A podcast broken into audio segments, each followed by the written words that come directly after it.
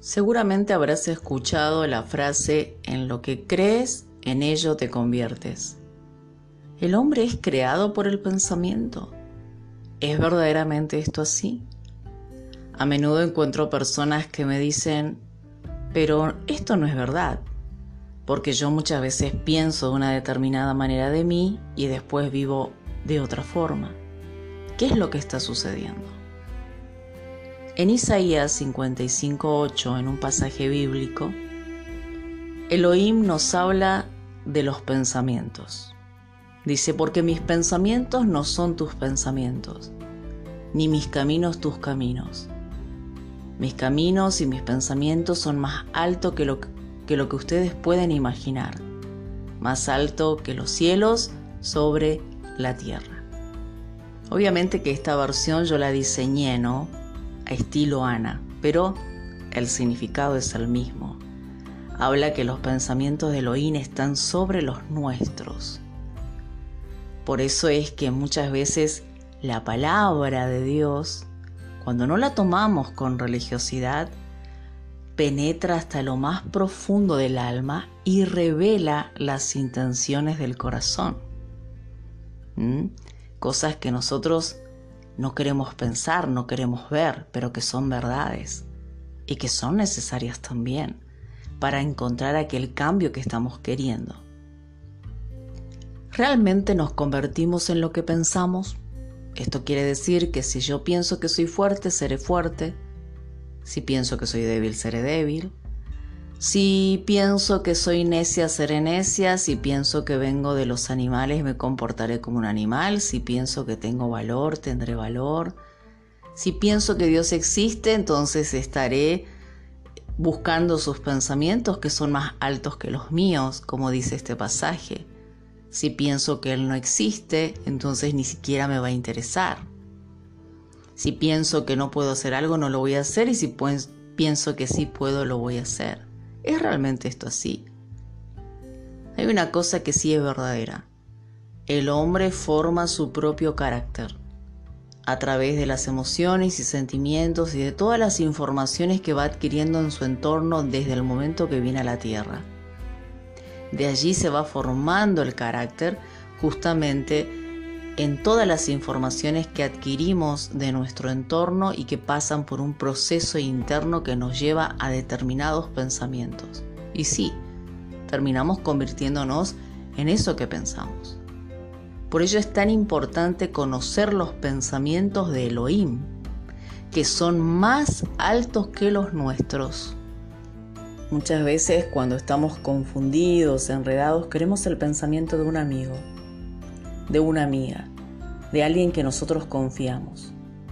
Y hasta nos dejamos llevar por esos pensamientos.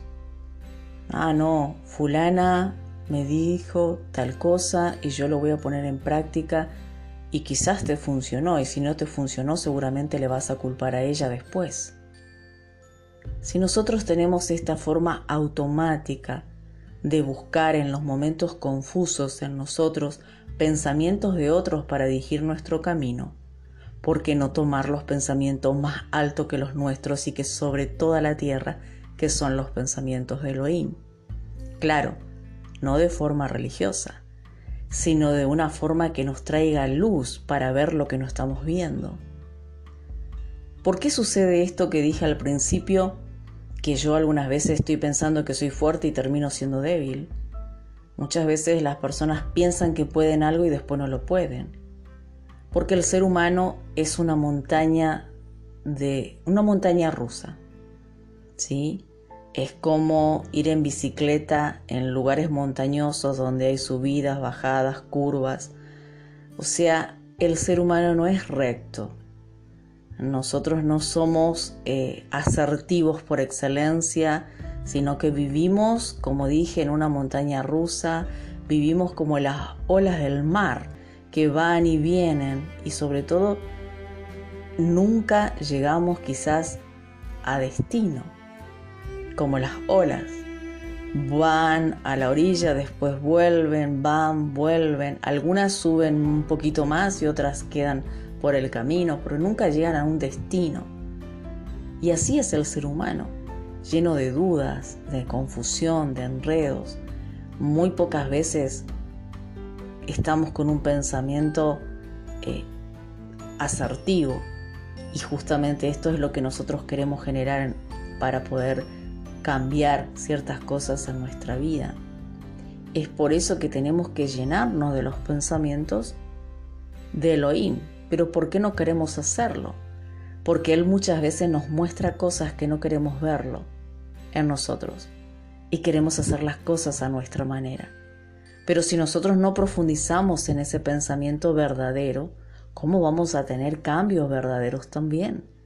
Porque no podemos generar pensamientos, como dije, que un día me hace estar re segura de algo y al otro día me hace dudar de todo, porque así es el ser humano.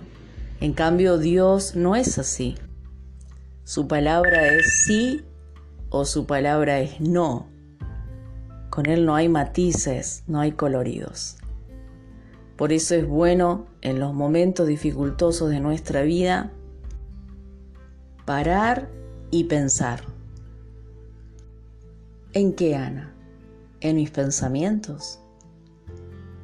No, llenarnos de los pensamientos de Elohim, que es a través de la Biblia, a través de esos mensajes tan enriquecedor que nos muestra quizás cosas y nos trae luz a la mente para poder después ordenar nuestros pensamientos que están dudosos. Y te dejo con este último pasaje, Ezequiel 36, 26. Y te daré un corazón nuevo, dice, y un espíritu nuevo. Cuando dice espíritu está hablando de tus pensamientos, está hablando de tu mente. Y te quitaré ese corazón de piedra y te daré un corazón de carne. La piedra es un símbolo de dureza. Es cuando yo estoy viendo algo de mí y digo, no, no importa, yo sé que eso está, pero no quiero hacer nada. No voy a cambiar. Y me endurezco. Pero aún así nuestro Padre es tan amoroso que dice que nos va a dar un corazón de carne. O sea que vamos a ser sensibles a sus pensamientos, aunque muchas veces no nos guste. Y pondré dentro de ti mi espíritu, dice, o sea, sus pensamientos. Y te daré estatutos para que los guardes y así serás mi pueblo. Imagínate tener los pensamientos de Dios en los momentos donde los tuyos están como la ola del mar. No saben si van o vienen. Te dejo con ese mensaje y recuerda, qué mejor consejo y pensamiento de Elohim que está sobre todo lo que existe en la tierra.